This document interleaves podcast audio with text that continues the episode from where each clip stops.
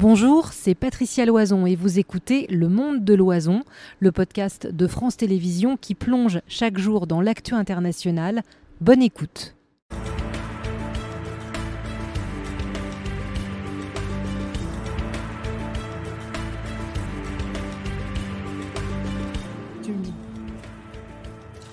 Bonsoir à tous, ravi de vous retrouver dans le monde de l'oison, nouvelle formule, une heure de décryptage, une heure de questions, les vôtres sur l'actu du jour. Ce sera dans une petite heure et cette actu va sûrement vous faire réagir avec cette nouvelle victime. On l'a appris il y a quelques minutes du harcèlement euh, scolaire. Un jeune garçon de 15 ans qui s'est suicidé chez lui à Poissy dans les Yvelines. Ses parents avaient signalé des faits de harcèlement le ministre de l'Éducation doit réagir d'un instant à l'autre.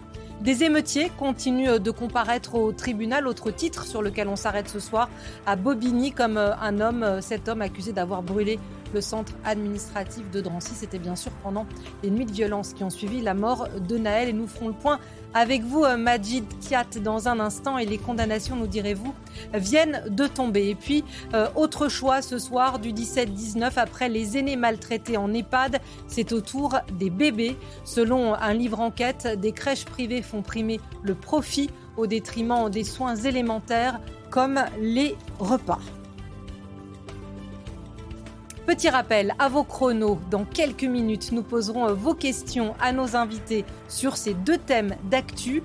Euh, sur les émeutes, quelles questions vous posez-vous deux mois après sur euh, la justice, la rentrée, le climat social Si vous vivez dans un quartier, une ville qui ont été impactées, posez vos questions sur franceinfo.fr ou la page de Facebook de France Info. Même mode emploi sur le thème suivant. Quelles sont vos questions sur les révélations euh, du livre enquête sur les crèches privées, le manque de soins, le planning chronométré et les repas rationnés pour les bébés?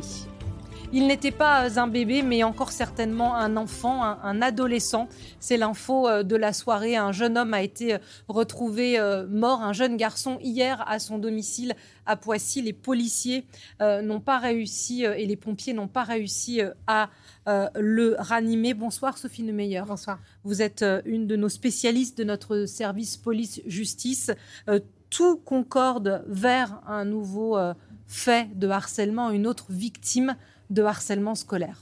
En tout cas, c'est ce que sa famille a indiqué euh, aux forces de police au moment euh, où ils sont intervenus euh, chez eux. C'est sa mère hein, qui l'a découvert hier en début de soirée en entrant chez elle. Vous l'avez dit, malgré l'intervention des secours, l'adolescent de 15 ans n'a pu être ranimé et une main courante avait en effet effectivement été déposé par son père en avril dernier. Il signalait le harcèlement de son fils par deux autres euh, élèves euh, alors qu'il était scolarisé à, Poissy. Mais les parents euh, qui avaient également saisi l'éducation nationale pour ces faits eh bien, souhaitaient que la situation soit réglée à ce niveau-là. Il n'y avait donc pas eu d'enquête judiciaire, nous précise le parquet de Versailles qui vient d'ouvrir une enquête pour recherche des causes de la mort, enquête qui devra déterminer le contexte de ce suicide et donc la piste du harcèlement sera nécessairement euh, exploitée. Mais à ce stade, les autorités judiciaires restent prudentes. Le jeune garçon venait de changer euh, d'établissement, il venait de faire sa rentrée dans un centre de formation d'apprentis à Paris, dans le 14e arrondissement. Alors, le ministre de l'Éducation euh, nationale doit euh, s'adresser euh, à la presse, au ministère de l'Éducation, d'un instant à l'autre. Peut-être quelques informations, Sophie? On sait que c'est un dossier très sensible. Vous me disiez, allez, je vais, tout dire en arrivant, qu'il avait probablement parlé aux, parents ce soir il y a quelques heures. Oui, effectivement, c'est ce qu'a annoncé euh, son cabinet tout à l'heure. Il a pu échanger avec euh, les parents et il a décidé effectivement de, prendre tout de suite la parole sur ce dossier, même si pour le moment, voilà, les faits se sont déroulés hier soir. Il y a une enquête qui est en cours et qui devra donc déterminer exactement les circonstances de ce suicide avec Gilles Bornstein. Bonsoir, éditorialiste politique, Gabriel Attal, qui a fait aussi de la lutte contre le harcèlement une priorité en changeant euh, la règle du jeu également. Oui, il a changé la règle du jeu puisqu'on sait que désormais c'est l'élève harceleur ou les élèves présumés harceleurs qui devront changer d'établissement. D'un strict point de vue politique, j'observe qu'il fait très exactement l'inverse de Papendiaï, à qui sa froideur lors de la mort de la jeune Lindsay avait été reprochée. Il avait mis longtemps à recevoir euh, la famille, la mère de la mère de Lindsay. On ne sait pas ce qui s'est dit, mais on sait que Papendiaï est un homme assez pudique Euh, quelques jours après, la mère avait été reçue par Brigitte Macron. Elle avait dit que là, elle avait, euh, qu'elle avait eu l'impression de, d'être mieux accueillie et d'être mieux écoutée. On sent que Gabriel Attal a fait très attention à ce que les reproches qui avaient été faits à son prédécesseur ne soient pas faits à lui et de marquer par des actes le fait que c'était une priorité et de immédiatement euh, s'adresser à la famille. Même les uns diront c'est de la compassion, ce n'est pas le rôle d'un ministre de l'Éducation nationale.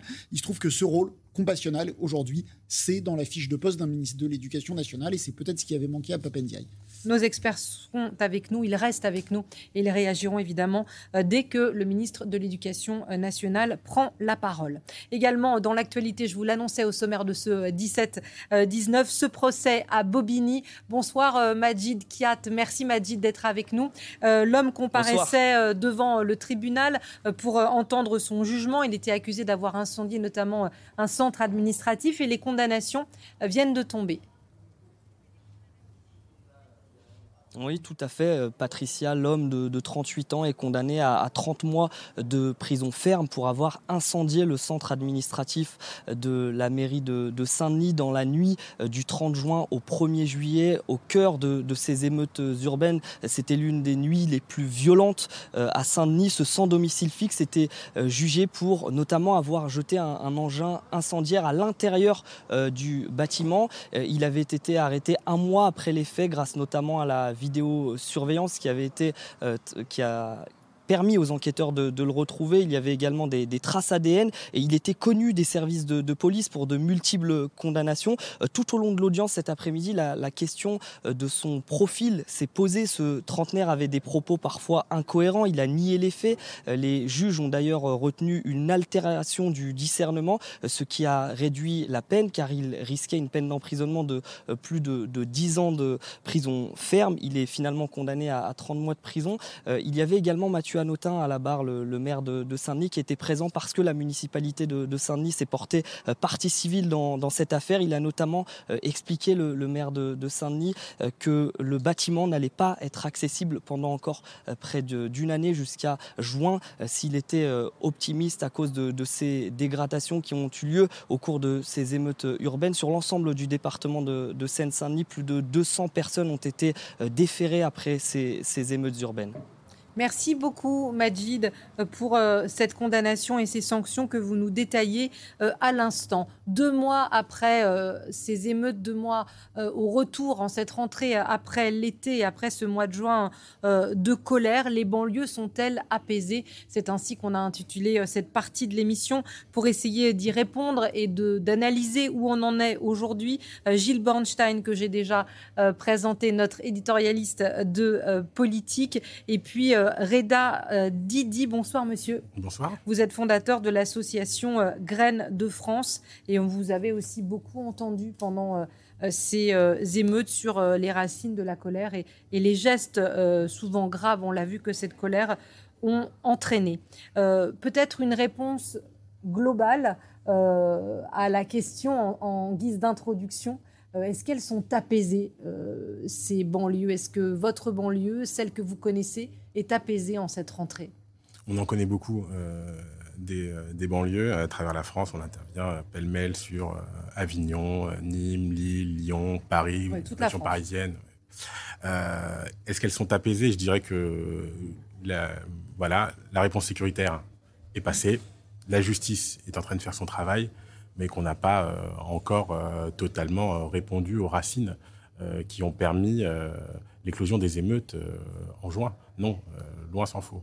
Alors, euh, le garde des Sceaux avait rappelé euh, récemment les chiffres de cette justice. Les magistrats s'étaient plaints eux aussi d'avoir beaucoup de monde en comparution. 4000 interpellations, 2000 personnes jugées, 5 millions d'euros de dégâts pour les lieux de justice, soulignait Éric Dupont-Moretti. Est-ce que néanmoins, on, on, entend ce que vous dites sur les racines de la colère, mais est-ce que ce passage devant la justice, ces sanctions étaient aussi nécessaires euh, pour euh, réfléchir euh, et, et, aller vers l'apaisement? Ah, Absolument. Je veux dire, la réponse policière, la réponse de la justice sont nécessaires et elles doivent permettre justement à ce que ce type de, de, faits ne se reproduisent plus et que les jeunes ne, voilà, n'agissent plus de cette façon-là. cependant, derrière, d'autres réponses sont attendues. et moi, je suis toujours surpris. C'est-à-dire ce plus d'aide pour euh, les quartiers euh, Alors, il y a toute une politique publique à revoir, euh, bien sûr, sur le territoire. on sait bien que les, politiques publiques ne sont, pas, ne sont pas les mêmes selon le territoire où on habite. Ça, c'est un fait. Hein. On pourra y revenir plus, plus, plus, précisément. Mais surtout, là où je suis, moi, assez étonné, c'est que la population qui a le plus subi, finalement, ces émeutes, c'est-à-dire les habitants de ces quartiers qui, à 99%, n'ont pas bougé, n'ont rien fait, ont été des citoyens tout à fait. Voient leur équipement détruit. Voient leur équipement détruit, voient leur, euh, leur territoire euh, totalement détruit, se voient aussi éclaboussés euh, par ces faits-là, parce que parfois, ils sont mis dans le même sac que, que les émeutiers. Et là, il y a une réponse un peu fine, un peu maillotique qui n'a pas été donnée. Alors, pour rebondir sur ce que vous disiez, euh, monsieur, les villes théâtres de dégradation et de violence ont-elles pensé euh, leur plaie des dégâts matériels, mais aussi euh, l'angoisse, vous le disiez, des habitants et la peine des élus? Julien Nény et son équipe sont retournés à Montargis, dans le Loiret. Depuis les émeutes il y a deux mois, Hélène n'avait pas osé revenir ici. 60 ans j'ai habité là. Aujourd'hui, je n'ai plus rien. Plus rien depuis cette nuit de chaos au cœur d'une ville réputée tranquille, Montargis. Ça vole les mannequins Incendie volontaire, pillage, vandalisme. Des dizaines de boutiques affectées, dont certaines réduites en cendres. Et 15 000 habitants traumatisés. À 85 ans, Hélène a dû dire adieu à son appartement derrière cette pharmacie. Il n'en reste aujourd'hui que des ruines. J'ai vécu ça comme quelque chose d'atroce. J'ai eu un choc terrible. Je ne me rappelle même pas comment j'ai fait pour descendre les escaliers, je ne sais pas. Je recommence ma vie à zéro. Je recommence ma vie. Vous savez ce que c'est recommencer sa vie à 85 ans? Le centre-ville de Montargis, lui aussi, pense ses plaies. Partout dans les rues commerçantes, des panneaux en bois comme ceux-ci, par dizaines, pour masquer tant bien que mal les dégâts. Mais si on tend l'oreille, les moteurs de tronçonneuses et de perceuses tournent à plein régime. Une bonne nouvelle pour les 114 enseignes dégradées. Pour les soutenir, Viviane Mallet. Bouygues a été cassé complètement et lui a été dévalisé. Pinky aussi a été touché. Hein. Vous voyez qu'il y a encore les protections. À la tête des commerçants de Montargis, elle se bat avec eux pour que l'activité reparte au plus vite. On est tombé à une période euh, de vacances. Et donc, euh, après ça, il faut les experts, il faut que les experts rendent les rapports. Ça prend quand même beaucoup de temps. En plus des commerces, les assurances doivent se pencher sur le cas de la mairie. Voilà, une des deux entrées de la mairie qui a été vandalisée, ainsi toutes les fenêtres du rez-de-chaussée qui avaient été attaquées par 80 euh, petits voyous.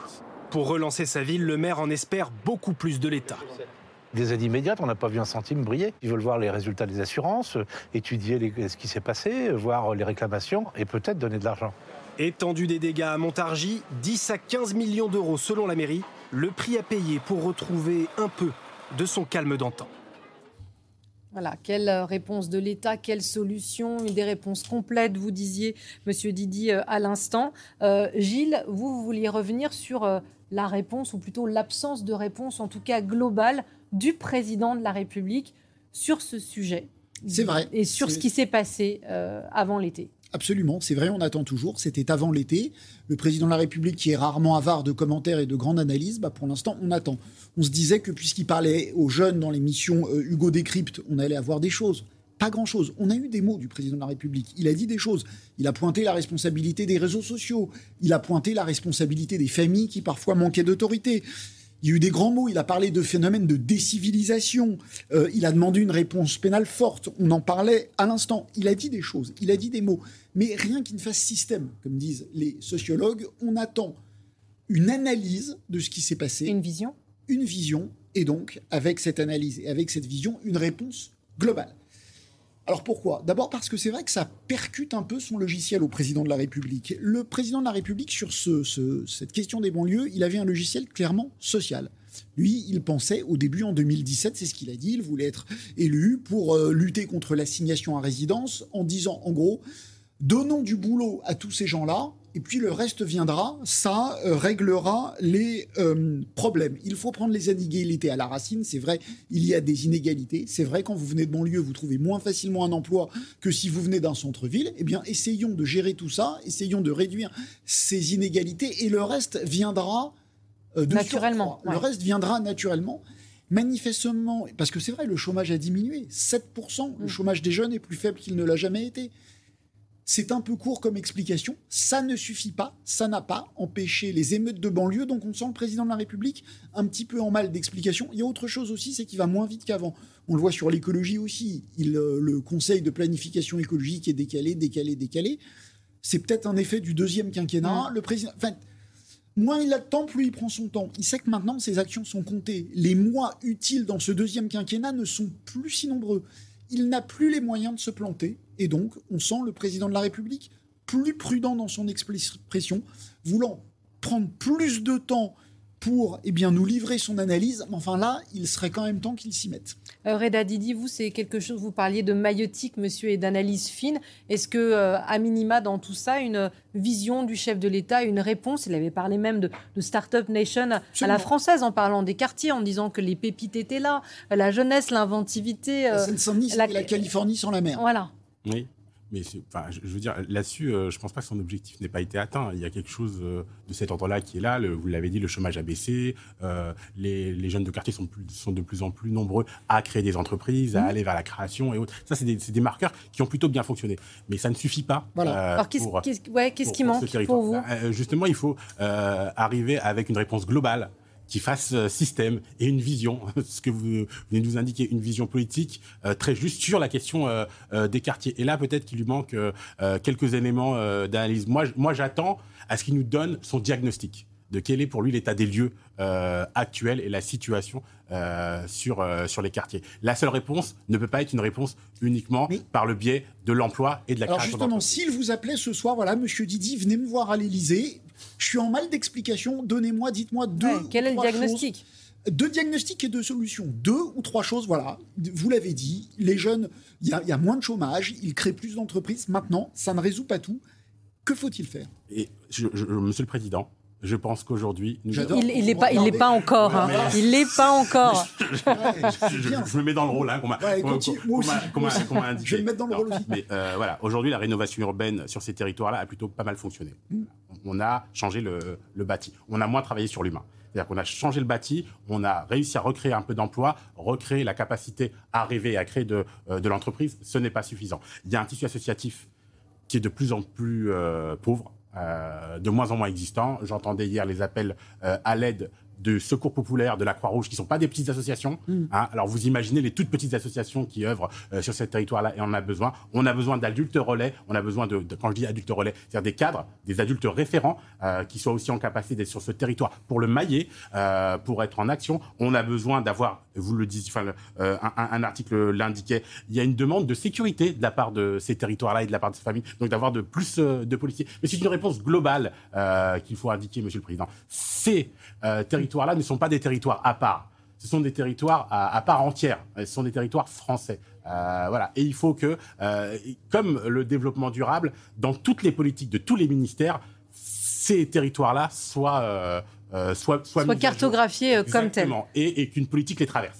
Alors, dans tout ce que vous dites, on entend aussi le de faire société. On n'a pas trouvé le- la partie du puzzle qui, qui fasse, qui clique pour que ces jeunes, en tout cas ceux qui, sont, qui ont manifesté, aient l'impression de faire société euh, euh, ensemble, non? Et est-ce que le climat social, les, gens que vous rencontrez, on a, vous allez parler des habitants, mais ceux qui étaient euh, euh, sur les places, dans la rue, euh, pour brûler ou s'attaquer aux symboles de la République aussi. Il y a eu des, actes ex- extrêmement violents contre des élus. C'est ça qui les anime, c'est de ne pas faire partie de cette société, d'avoir ce sentiment-là? Alors, je sais pas, il faut des, des explications. Je- J'en discutais avec un chercheur du CNRS qui, qui- qui lui disait qu'il faudrait 5 ans pour comprendre ce qui s'était réellement Cinq passé. ans 5 ans pour comprendre exactement ce qui s'était passé pendant les émeutes. Euh, le, le public que vous indiquez, c'est 0,001% de la population qui habite ces, ces territoires-là. Donc, c'est vraiment une petite euh, euh, minorité. Sur Faire France, nous, les gens qu'on... euh, Enfin, euh, c'est eux qui ont exprimé cette colère ou Oui, cette violence. mais c'est une petite minorité, comme on pourrait trouver une petite minorité par ailleurs qui veut pas faire France ou qui voilà. Et je pense que la majorité des gens, nous en tout cas qu'on rencontre sur le territoire territoires, des rôles modèles. Ils veulent faire France, ils sont France. Ils veulent pas faire France en fait. Ils se posent même pas la question. Ils sont France ils sont France eux-mêmes. Euh, voilà, il n'y a, plus de questions de ce type-là. Et ensuite, je pense qu'on peut, euh, si on voulait rentrer un peu plus finement euh, dans l'analyse, parler des différentes générations qui ont succédé ces territoires, ces quartiers et les politiques qui les ont amenés. Et la génération qui m'a vu grandir dans un quartier qui s'appelle Beauval Hameau est pas la même qui grandit aujourd'hui à Beauval Hameau. Pas les mêmes références, pas le même public, pas les mêmes habitants, pas le même encadrement, pas la même politique qui est menée. Et en effet, ça fait un rapport à la France qui peut parfois être différent qui est différent d'une génération à l'autre. Ah oui, Mais différent, faut qualifier la différence. Dire que, je vais dire les choses cash. Allez-y. La génération euh, en dessous de la vôtre se sent moins française que vous? Euh, C'est ça que vous voulez dire? Je ne pense pas qu'elle se sente euh, moins française que nous. Je pense qu'elle voit peut-être sur ces territoires-là parfois moins France que nous. Quand il y avait, on a vu tous ces ouvrages euh, euh, sortir, les territoires perdus de la République, euh, une forme parfois de, communautarisme qui s'installait sur certains quartiers, des, collèges ou des lycées où finalement, pour parler cash comme vous, on ne voit plus de blanc. Euh, voilà. Et à, partir de ce moment-là, comment on fait, euh, comment euh, finalement on arrive à, bien, à bien faire France? Vos enfants symboliques, pas forcément les vôtres, ont plus de réflexes communautaristes. Non, pas les miens. Que non, j'ai dit symboliques. Les, la génération d'après vous a plus de réflexes communautaristes que votre génération?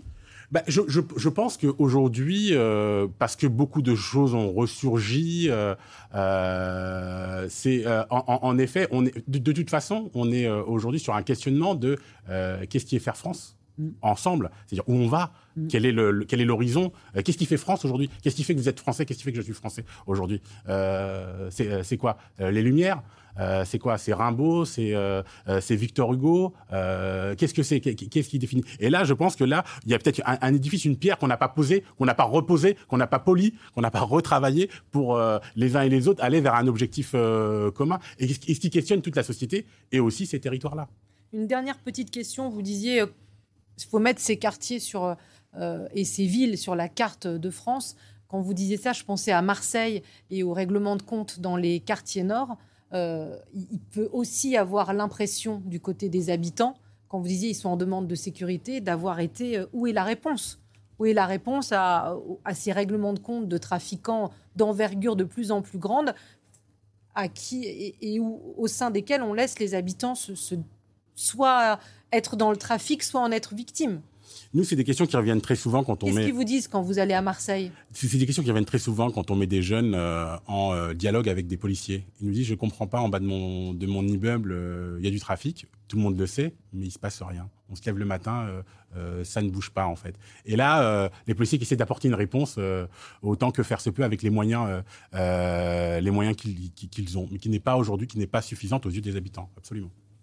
Merci beaucoup, euh, Reda Didi, euh, Graine de France. Euh, vous sillonnez l'Hexagone à la rencontre de ses habitants pour essayer de construire ensemble un sentiment d'appartenance ou de, voir ce qui, ce qui nous lie. C'est votre combat et votre engagement. Merci beaucoup, Gilles, d'avoir été avec moi j'ai oublié quelque chose peut-être dans ce que vous vouliez euh, nous dire dans l'analyse. Vous êtes sûr? On a fait le tour. Je vous le dirai. Et vous restez avec nous. On attend, je vous le rappelle, l'intervention de Gabriel Attal euh, sur France Info suite à ce décès d'un adolescent euh, qui s'est suicidé chez lui à Poissy, probablement suite à des faits de harcèlement. L'autre choix du 17-19, c'est une autre forme de contestation euh, de l'ordre hors de nos frontières, euh, celui-là, celui de la France, chassée, dénoncée, détestée au Sahel. Le jeu de domino continue après le Mali, le Burkina et la Centrafrique, sans parler de la fin du clan euh, Bongo. Le même scénario se joue au Niger. Après la fermeté affichée par Emmanuel Macron devant les ambassadeurs il y a quelques jours, Paris discuterait finalement du retrait d'une partie de ses troupes. Séverine Larouille. Après de premières dénégations, le retrait des troupes françaises au Niger se précise. Cet après-midi, le ministère des Armées confirme que des échanges ont commencé entre officiers des deux pays. Des démarches dévoilées avant-hier par le Premier ministre, nommé par les militaires qui ont pris le pouvoir dans le pays. Nous avons reçu à quatre reprises des délégations. Nous-mêmes, nous avons effectué un déplacement et nous avons bon espoir dans quelques jours de parvenir très rapidement à une entente pour que toutes ces mesures soient levées. Depuis le coup d'État du 26 juillet dernier, le nouveau régime n'a de cesse de demander le retrait des troupes tricolores. Un numéro d'équilibrisme pour la France qui n'entend pas reconnaître les nouvelles autorités de Niamey.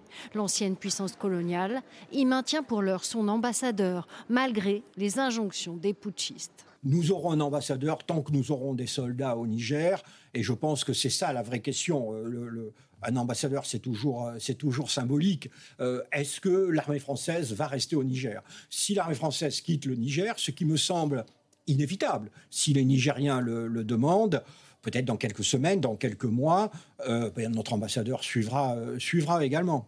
Après cinq semaines de tension, Paris est dans une impasse au Niger. Ces derniers jours, les manifestations anti-françaises s'y multiplient. Lundi, pour le troisième jour consécutif, des milliers de personnes se sont rassemblées aux abords de cette base militaire abritant des soldats français à Niamey. 1500 soldats français sont déployés en tout au Niger. On ne sait pas encore quelles unités sont concernées par cet éventuel retrait. La France est présente au Sahel pour y appuyer la lutte anti-djihadiste. Alors, doit-on partir? Doit-on rester? Pour tenter de répondre à ces questions, on accueille à présent dans le monde de l'oison Pierre Jacquemot. Bonsoir, monsieur. Bonsoir. Ancien ambassadeur de France à Kinshasa, expert auprès de la Fondation Jean Jaurès sur ces questions. Et notre éditorialiste international, Alban Mikosi. Bonsoir, Alban. et merci beaucoup euh, d'être avec euh, nous sur ce dossier. Euh, les soldats français finiront-ils euh, par partir C'est la question que je voulais vous poser en premier lieu parce qu'il y a deux sons de cloche. Il y a le discours d'Emmanuel Macron face aux ambassadeurs très ferme. Euh, qu'est-ce que c'est que ce chantage? Qu'est-ce que c'est que ces putschistes? Le président euh, nigérien a été élu démocratiquement. Nous ne, voilà, nous ne partirons pas, nous ne fuirons pas. Et puis, il y a ce que le monde nous dit depuis quelques heures, que des négociations auraient commencé avec ces mêmes militaires pour exfiltrer, faire reculer une partie des troupes françaises. Où est la vérité? Écoutez, on était au Mali.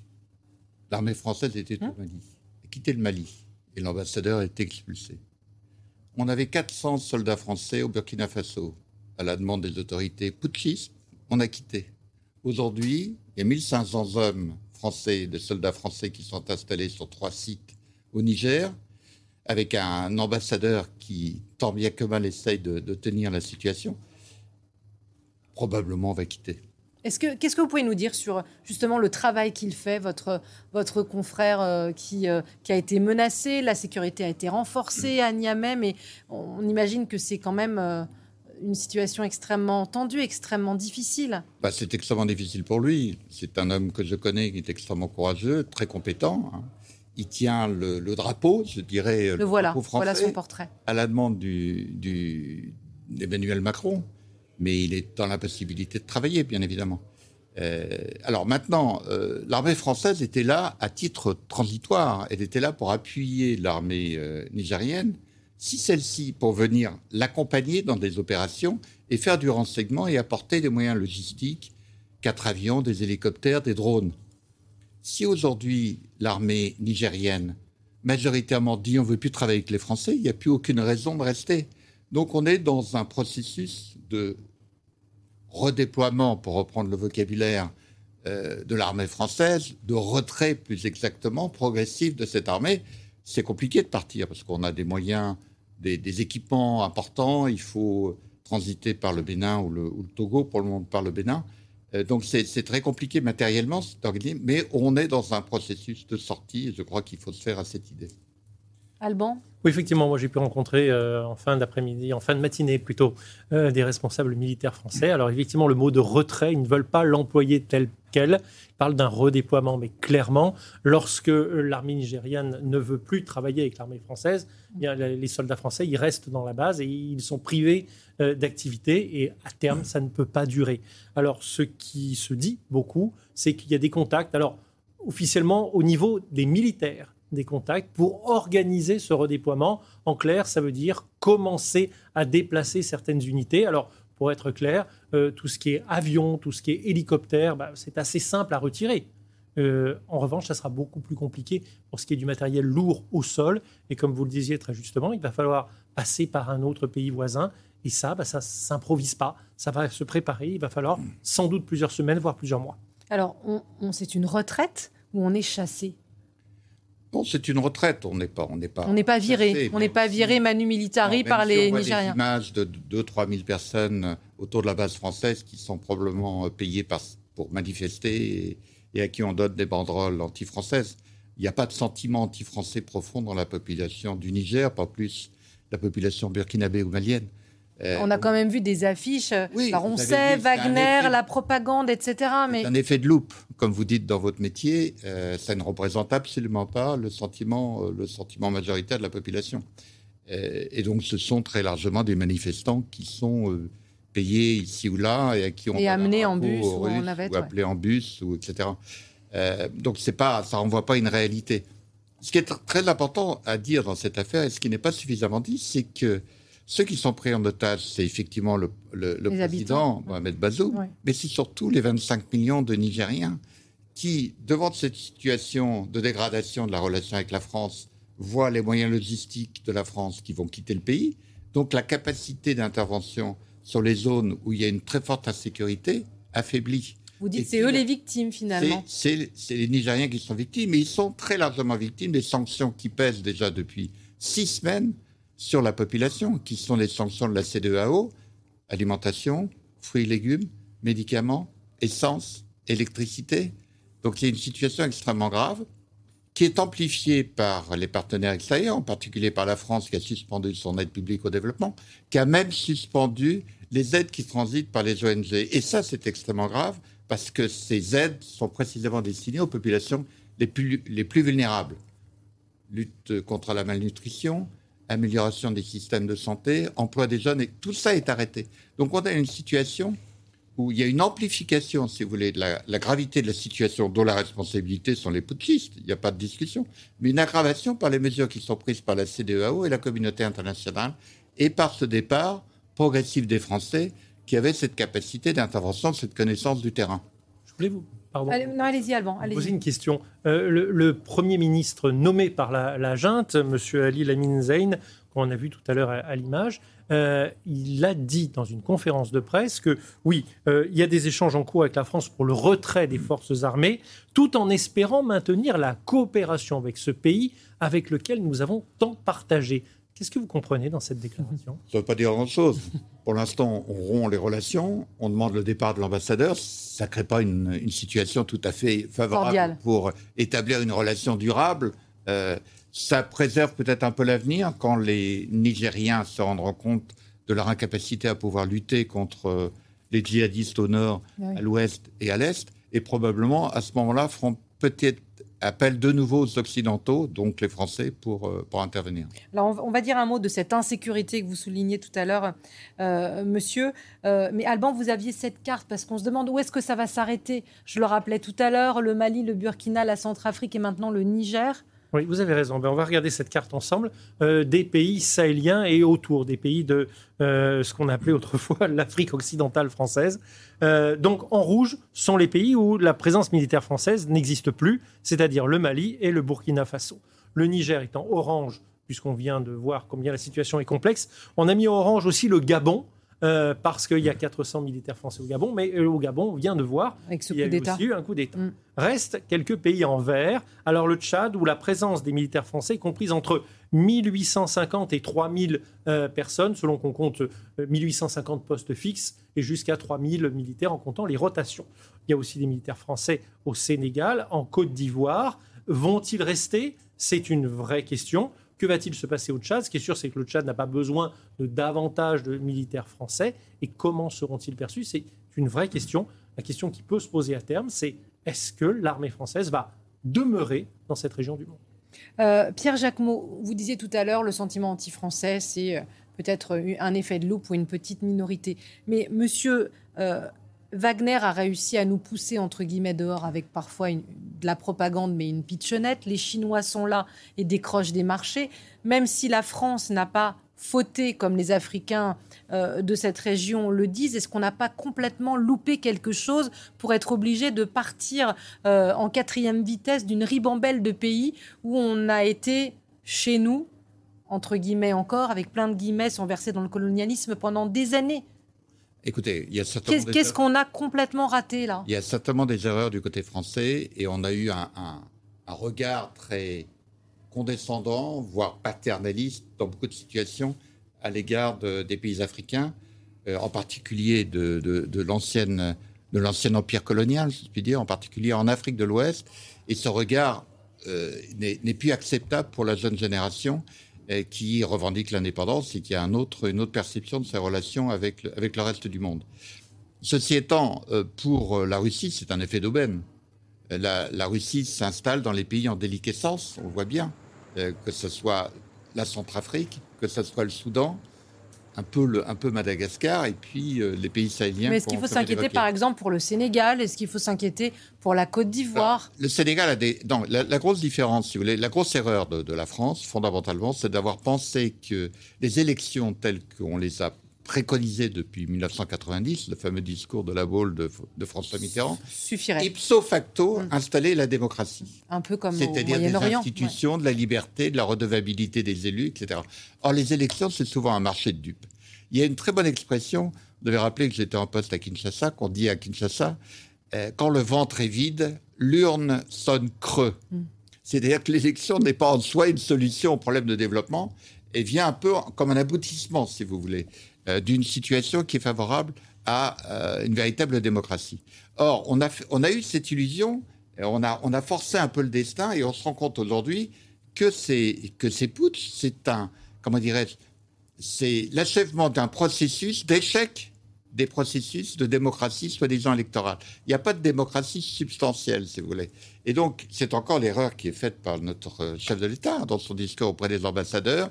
Monsieur Bazoum est élu, Monsieur Bongo est élu. Ça- et vous, vous dites ça ne Mais suffit ça pas. ne constitue pas en, en soi une, une réalité profonde vécue par les populations, surtout les populations qui sont dans les situations d'insécurité, qui se rendent compte que euh, l'État ne remplit pas son, sa fonction première d'assurer les sécurités de la population et est incapable d'assurer les besoins essentiels, la couverture des besoins essentiels et les services de base, que ce soit l'éducation, l'alimentation, la santé, euh, l'approvisionnement en eau, etc.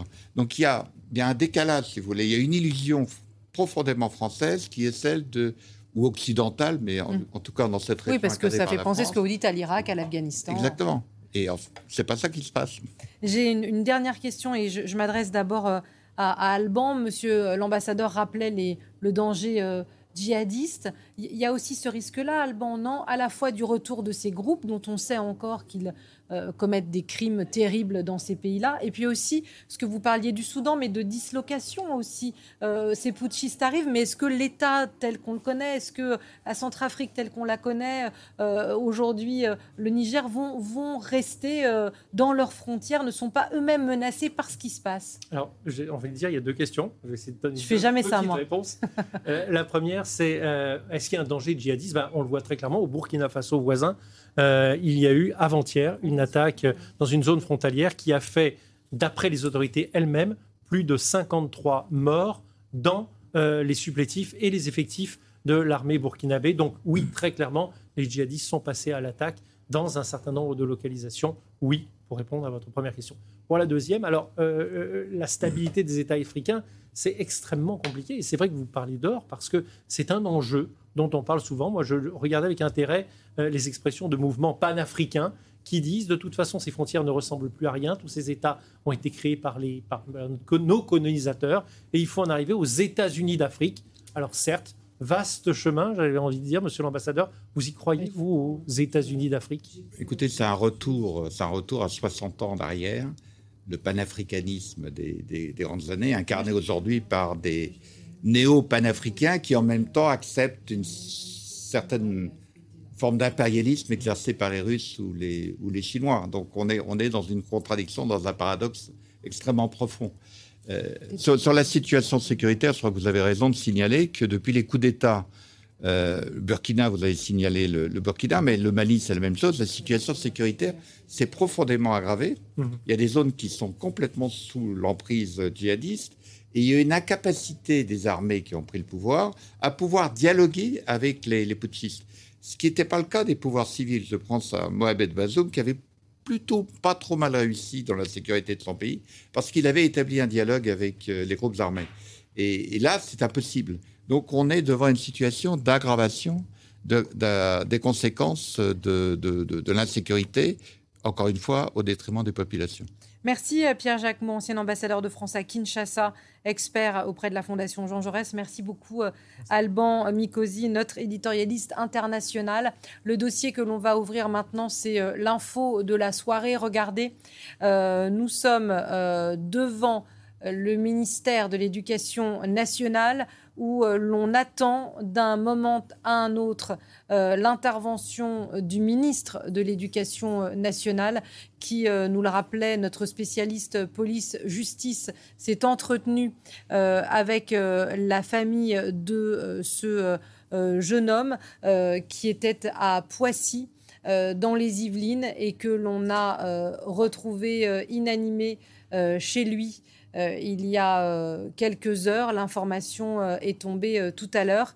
Et Gilles Bornstein nous le rappelait quand il était avec nous. Gabriel Attal a fait de sa lutte contre le harcèlement scolaire une priorité avec des changements que nous rappellerons dans un instant nos invités qui ont été touchés directement et dans leur cœur par le harcèlement scolaire. Ce sera désormais le harceleur qui devra quitter euh, l'établissement et plus euh, le harceler. Euh, donc dès que le ministre prend la parole, eh bien, vu l'acuité de ce thème, nous l'écouterons et vous pourrez réagir. Sophie Neumeyer est de nouveau avec nous, notre spécialiste police-justice. Et nous accueillons également Nora Fraisse. Bonsoir, madame. Bonsoir. vous avez vous-même perdu votre petite fille due à des faits de harcèlement dans les mêmes, le même cadre décidé de, d'en finir après ce qu'elle avait subi. Et vous êtes aujourd'hui à la tête de Marion, la main tendue, pour venir en aide aux enfants victimes de harcèlement. Et vous ne ménagez pas vos efforts, vous y consacrez votre vie pour sensibiliser professeurs, parents et enfants à cette cause. Sophie, peut-être un rappel, euh, toujours douloureux, mais un rappel des faits, de ce qui s'est passé. Oui, effectivement, ce que je peux vous dire, c'est que c'est sa mère hein, euh, qui l'a découvert hier en début de soirée en rentrant chez elle. Malgré l'intervention des secours, cette adolescente de 15 ans n'a pas pu être ranimée. Et c'est sa famille qui a signalé eh bien, cette situation de harcèlement qu'il a subi dans l'établissement qu'il fréquentait l'année dernière à Poissy. Une main courante avait d'ailleurs été euh, déposée par son père. C'était en avril dernier. Il signalait le harcèlement de son fils par deux autres élèves. Mais les parents qui avaient également saisi l'éducation nationale souhaitaient alors que la situation soit réglé à ce niveau-là. Il n'y avait donc pas eu d'enquête judiciaire. C'est en tout cas ce que nous indiquait euh, le parquet de Versailles qui vient d'ouvrir une enquête pour recherche des causes de la mort. Enquête qui devra déterminer le contexte de ce suicide. Et donc la piste du harcèlement sera nécessairement exploitée. Mais à ce stade, les autorités judiciaires restent prudentes. Le jeune garçon euh, venait de changer d'établissement. Il venait de faire sa rentrée dans un centre de formation d'apprentis à Paris dans le 14e arrondissement. Alors, euh, Nora Fraisse, euh, Sophie Neumeyer le dit, évidemment, la justice demande d'être euh, prudent, mais votre sentiment à vous, quand on reçoit ces premières informations et on se dit, on se dit quoi Encore un drame, c'est pas suffisant. heureusement que le voilà qu'il y a la, une pression politique aujourd'hui sur ce dossier. Ben, on est triste. D'abord, on est triste pas pour cet enfant qui a vu la vie devant lui, comme Marion, comme tellement d'enfants. Je pense à la maman, parce que ce qu'elle a vécu, je l'ai vécu. Donc je connais sa peine et, et je, je, je, suis triste euh, de me dire que dix ans après, je, suis encore face à vous et chaque année, et que là, c'est en début d'année. Et pourtant, on a beau alerter, on a beau dire depuis un an que en tout cas, pour notre part, à Marion l'a main tendue, on a une hausse exponentielle des demandes d'aide, de signalement, de manque de moyens, d'enfants en souffrance. On a alerté mi-août en disant il faut faire une campagne, il faut prévenir, les familles euh, sont démunies, il y a des enfants qui veulent pas aller à l'école. Euh, je présente mes condoléances, je l'ai pas fait, je suis désolée, je suis, voilà.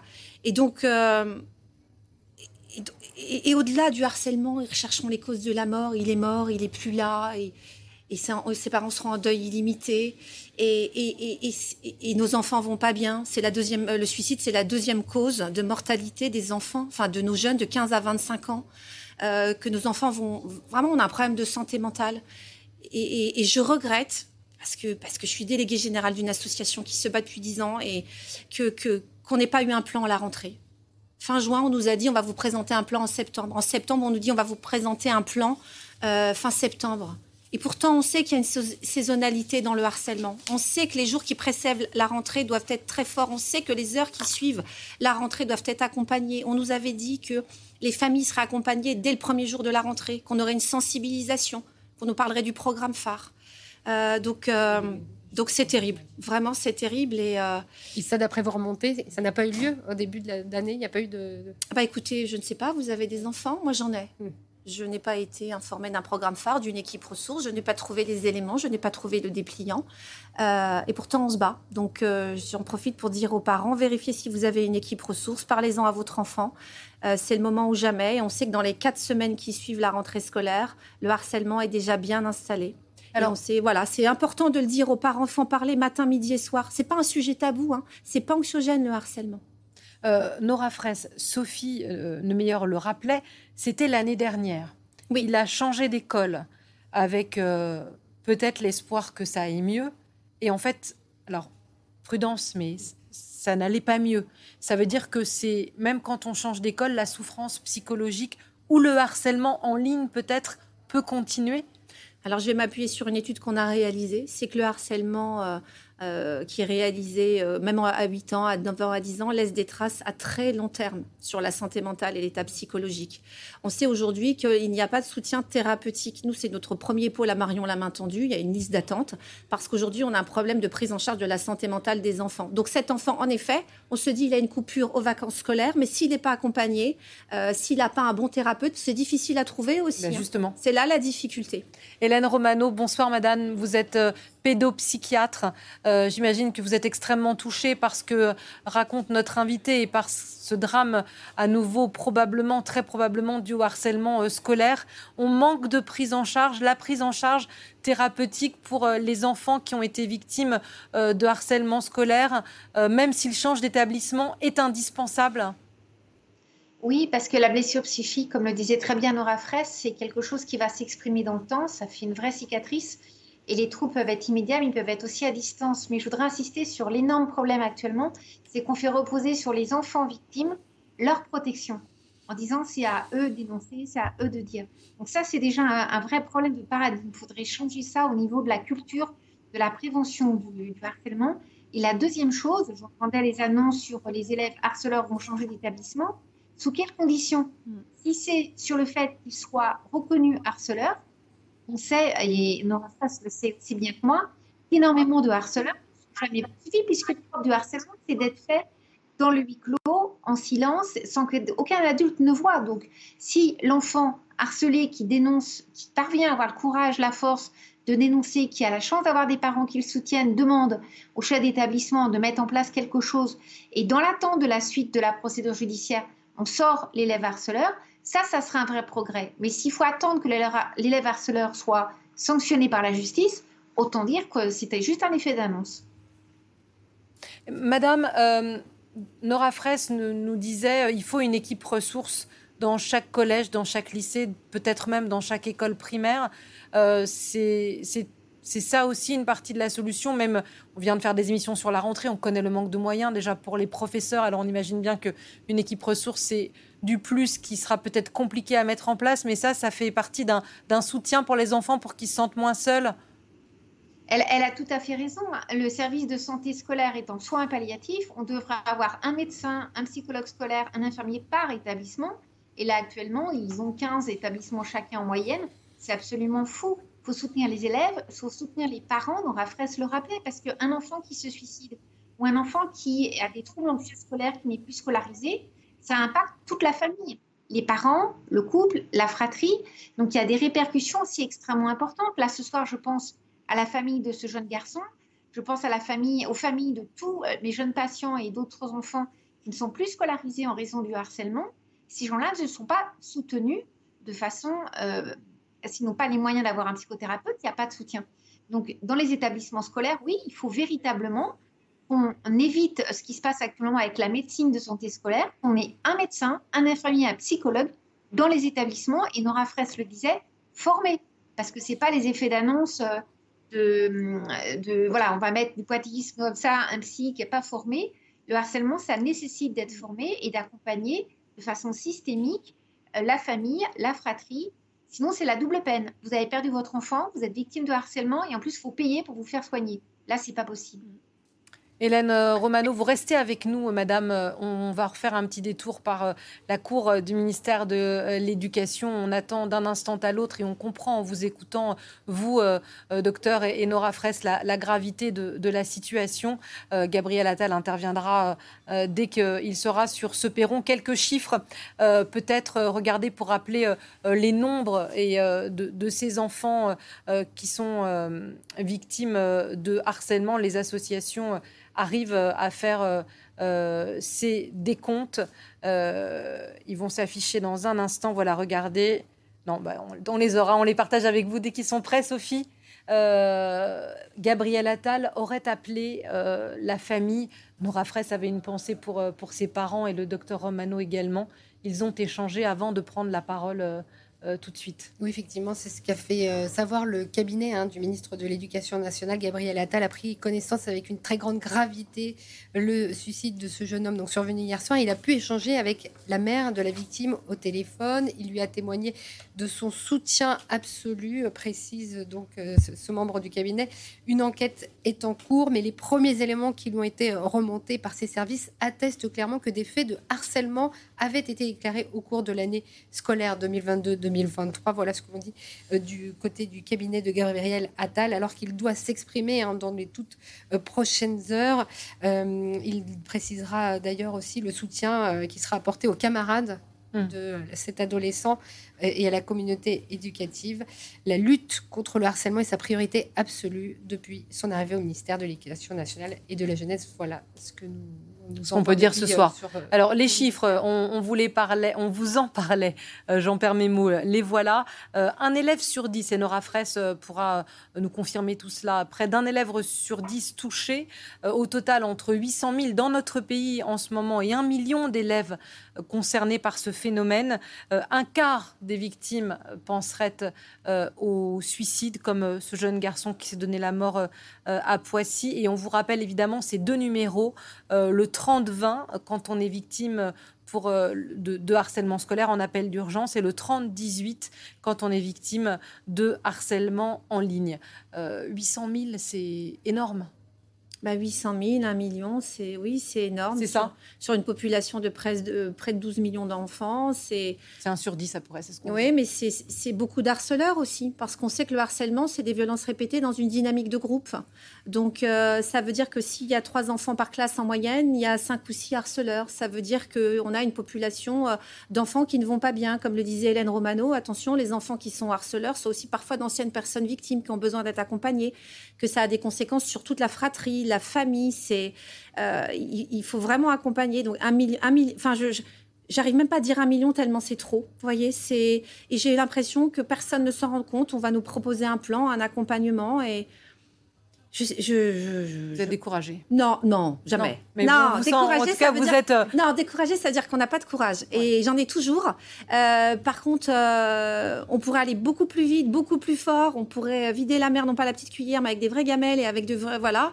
Et, je tiens à remarquer quand même, à dire, c'est quand même remarquable que le ministre ait appelé la maman.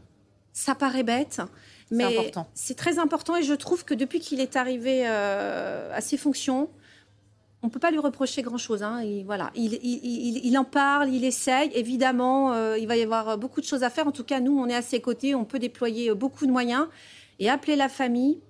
Euh, c'est important. Et puis de prendre la parole, c'est important. Il met pas la poussière sous le tapis. Il dit pas je ne sais pas. Il dit oui, c'est sans doute ça. Et si c'est pas ça, de toute façon, il a subi du harcèlement. Et oui, les parents ont tenté de porter plainte. Et ça, euh, je trouve que cette franchise. Enfin, moi, ça fait dix ans que je me bats. J'ai rencontré six ministres de l'Éducation nationale. Euh, j'en ai connu que deux qui avaient cette, cette franchise et ce courage. Pardon pour cette question personnelle, Nora Fraisse, mais personne ne vous avait appelé, vous La seule personne qui nous a appelé, c'était Vincent Payon. Au moment des obsèques, dont je ne l'oublierai jamais. Donc ça a été très touchant. Euh, après, pour le reste, jusqu'à l'arrivée de Jean-Michel Blanquer, ça a été une catastrophique. Et là, j'espère beaucoup, en tant que maman, en tant que citoyenne et en tant que militante, euh, beaucoup de, Gabriel Attal. J'espère qu'on va pouvoir le rencontrer parce qu'on a des choses à lui proposer, des signalements à lui faire remonter. Vraiment, on n'est pas dans la défiance. Peut-être qu'il vous recevra aujourd'hui. Il se trouve qu'il recevait euh, la maman, enfin la famille de, de l'INSEE, cette adolescente euh, qui a mis fin à ses jours en mai dernier après de longs mois de harcèlement des faits euh, qui avaient été oui, bien établis. Oui, il, il sait bien qu'il reçoive cette famille parce qu'elle a besoin d'aide. Mais moi, je ne souhaite pas être reçue en tant que maman de Marion, en tant que déléguée générale, militante et membre du comité d'experts. Dans l'action. Dans l'action. Ça peut être. Enfin... C'est deux choses différentes parce que J'essaye de me reconstruire et j'y arrive à peu près. Et je ne suis pas que la maman de Marion, je pense à mes deux autres enfants qui ont, sont rentrés à l'école. je n'ai rien trouvé dans le carnet de correspondance concernant le programme phare, mais je vais euh, garder espoir. Garder espoir. Hélène Romano, qu'est-ce qu'il faut dire euh, euh, Nora parle des parents et de leurs enfants. Qu'est-ce qu'on dit aux enfants, ceux qui sont enfin ceux qui pourraient être victimes, ceux qui pourraient être harceleurs. Qu'est-ce qu'on dit aux parents? Si effectivement les pouvoirs publics mettent du temps à réagir, nous parents, qu'est-ce qu'on doit faire? La famille, la famille élargie, euh, euh, les copains, qu'est-ce qu'il faut dire pour euh, qu'on ne tombe pas dans, ce piège mortel? Ce que Nora Fraisse a dit, il faut en parler. Il faut en parler de façon simple, de façon courante. Euh, quand un parent a des doutes, le parent il peut utiliser ce qu'il ressent. J'ai l'impression que c'est difficile. Je me demande s'il ne se passe pas des choses embêtantes parce que le harcèlement, les élèves n'osent pas le dire. Ils ont très honte, ils sont très coupables. Et si vous demandez à votre enfant est-ce que tu es harcelé, la plupart du temps, il va vous dire non parce qu'il va vous sentir inquiet.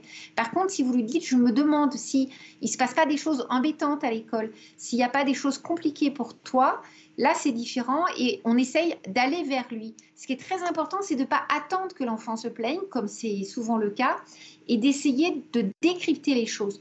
Un parent peut décrypter s'il ose en parler, si au quotidien on parle, pas tous les matins bien évidemment, mais si c'est pas un sujet tabou, c'est exactement ce que fait Nora Fraisse avec euh, c'est une association qui fait un travail remarquable et ce qu'elle a redit là à l'instant.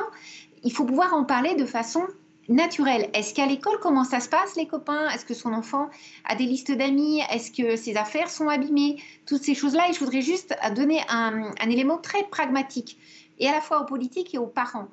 Les parents euh, d'enfants victimes de harcèlement devraient pouvoir faire enregistrer comme accident scolaire euh, les situations de harcèlement l'école doit être un lieu où l'enfant n'est pas en danger. S'il tombe dans l'escalier, il y a une déclaration d'accident. Il est euh, victime de harcèlement, même s'il y a une enquête qui est en cours ou même si les parents ne veulent pas porter plainte parce qu'ils ont peur. Les parents devraient pouvoir déclencher l'assurance scolaire qui pourrait couvrir des frais de thérapie, les frais judiciaires, etc. Actuellement, quand les parents le demandent, la plupart des institutions le refusent. Pourtant, ça s'est passé dans leur établissement et les assurances privées sont très rares à couvrir. Ça, c'est une petite chose mais pourquoi un enfant qui tombe dans la classe, on accepte qu'il y ait une déclaration d'accident? Un enfant qui va finir par suicider de souffrance psychique, on n'accepte pas qu'il y ait une déclaration d'accident. Ça, c'est une chose qui pourrait permettre aussi d'évoluer en termes de soins, d'accompagnement et de prise en charge. Nora Fraisse le ferait, le sait parfaitement. Les prises en charge psychologiques, les prises en charge au niveau des procédures judiciaires coûtent une fortune. Et bien évidemment, ça crée une inégalité au niveau des enfants victimes et des parents. Il nous reste quelques minutes, euh, docteur. Je, profite que vous soyez avec nous. Imaginons, notre enfant ne va pas bien. Qu'est-ce qu'on fait? On appelle le proviseur, on appelle la principale, on rue dans les brancards. Qu'est-ce qu'il faut faire? On appelle une association? Alors, appeler une association, je pense que c'est déjà pas mal pour avoir beaucoup de conseils, parce que les proviseurs, les principaux, les, directeurs d'école ont une réaction défensive qui peut se comprendre. Ils vont dire non, ça se passe pas ou votre enfant va mal, ou qu'est-ce qui se passe à la maison? Vous avez vu comment vous lui mettez la pression. Donc, il renvoie la culpabilité sur les parents. C'est une réaction de défense parce que c'est compliqué pour une institution de reconnaître et surtout parce que le harcèlement ne se voit pas. Donc, le chef d'établissement, bonne foi, il va dire Mais non, c'est votre enfant qui va mal, il se passe rien dans mon établissement. Moi, je fais pas mal d'interventions aussi et souvent, les chefs d'établissement nous disent pas chez moi. Pourtant, le harcèlement, c'est 1 sur 10, mais c'est ceux qui parlent. Hein. Il y a tous ceux qui ne parlent pas. Donc, c'est probablement beaucoup plus. Donc, moi, l'association, c'est vraiment le premier conseil. Et le médecin, le médecin pédiatre, moi, je suis psy, donc j'inscris ça dans le domaine du soin. Le médecin, le médecin scolaire, si éventuellement euh, il y a besoin, le médecin conseiller technique et le référent harcèlement au niveau de l'académie, pour faire ce qu'on appelle un projet d'accueil individualisé et dire qu'il y a des besoins d'attention médicale, psychologique pour l'enfant. Et après, le choix d'établissement, c'est-à-dire que l'aspect sanction, plainte pénale, on ne sait que trop que bien souvent ça ne mène à rien et l'enfant continue de souffrir. Pour moi, la priorité, c'est les soins, mettre en place quelque chose pour permettre sa scolarité. Ça, ça passe par un PAI avec le médecin scolaire. Merci beaucoup, docteur. Restez avec nous. Vous parliez euh, justement du, harceleur, de l'enfant harceleur euh, qui désormais euh, changera d'école. Ça a été une annonce faite cet été par le ministre de l'Éducation et ça sera le cas si un, petit enfant, un enfant, un adolescent est déclaré harceleur. Eh bien, c'est lui qui changera d'établissement et non plus sa victime dès la maternelle. Manon Martel.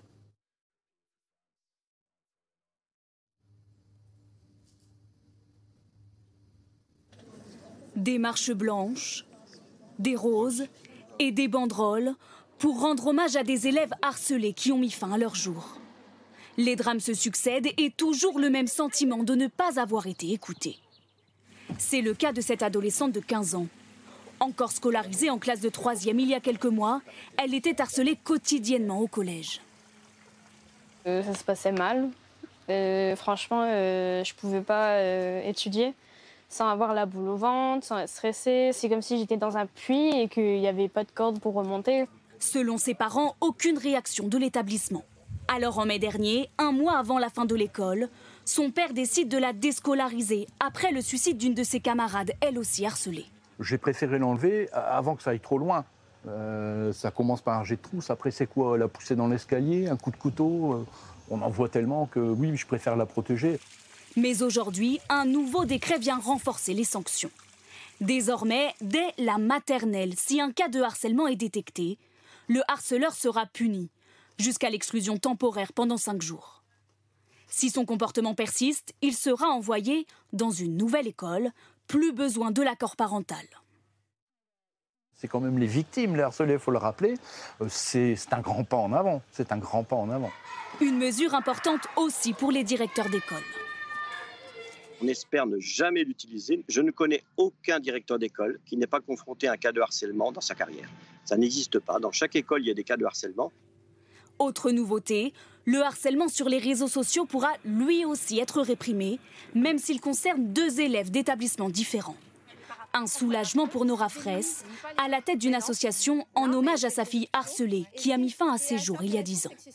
Enfin, on considère que toute la vie de l'élève est impactée par le harcèlement. Ok, le, téléphone portable est interdit au collège, mais tout ce que je vais faire dans les transports, dans la rue, pendant les vacances ou les week-ends, bah, c'est interdit.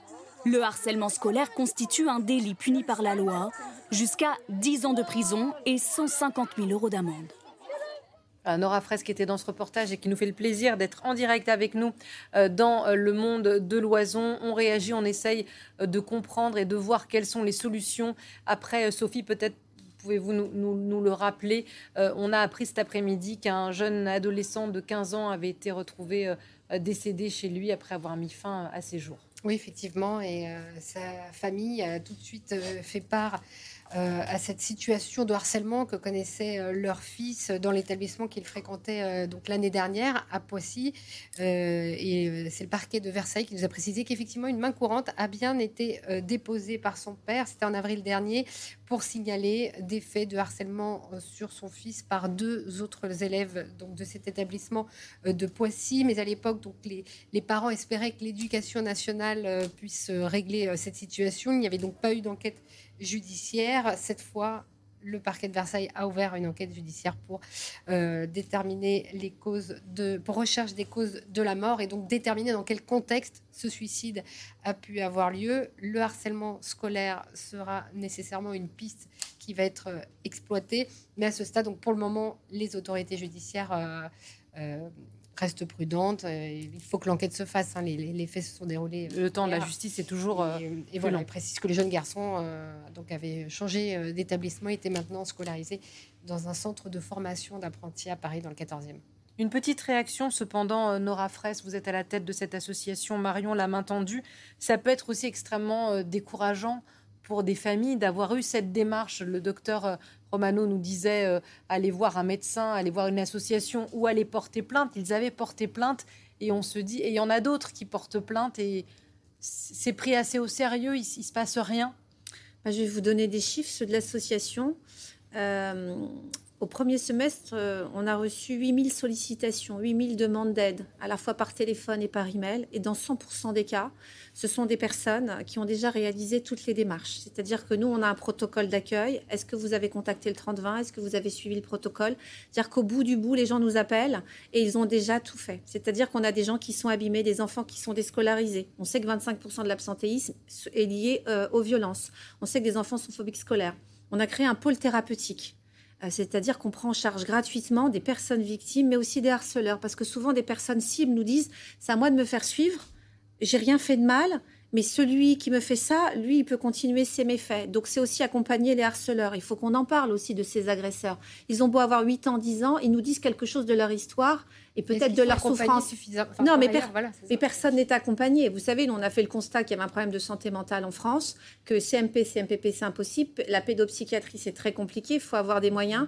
Et on a pris en charge des anciennes personnes victimes dans des groupes de parole et les proches, les familles, les fratries. Parce que comme le disait Hélène Romano, c'est un tsunami dans toute la famille. On se pose la question et on s'occupe, et je l'avais écrit dans mon livre, on finit par s'occuper que de celui qui va mal et on ne parle pas de celui qui ne dit rien. Et souvent, les autres frères et sœurs ne disent rien pour pas embêter. Et comme l'a dit Hélène Romano, on le sait d'après nos chiffres, 52% des personnes victimes n'en parlent jamais à leurs proches de peur des représailles. Donc, euh, il faut vraiment c'est plus de la sensibilisation, c'est plus de la, c'est plus tout ça dont on a besoin. C'est vraiment de l'accompagnement parce qu'on nous a dit pendant des années, il faut parler, bah c'est fait. Il faut porter plainte, bah c'est fait. Euh, il faut qu'on crée des, des personnels, bah c'est fait. Mais nos enfants continuent à décéder, à quitter les écoles et, hum, et, on est encore là autour du plateau à se dire qu'est-ce qu'on peut faire. Eh ben, on écoutera Gabriel Attal pour voir s'il a des solutions. Merci beaucoup. Merci à vous. Nora Fraisse d'être venue euh, euh, réagir à ce drame probablement du harcèlement. Merci Sophie pour euh, les informations et la justice qui enquête. Une petite pause par le reste de l'info et on se retrouve sur le plateau du Monde de l'Oison pour On vous répond. À tout de suite. Voilà, vous venez d'écouter Le Monde de l'Oison, un podcast de France Télévisions. N'hésitez pas à vous y abonner pour suivre la marche du monde. Vous pouvez aussi nous retrouver en vidéo sur France Info Canal 27 du lundi au vendredi à 17h50 et sur France.tv.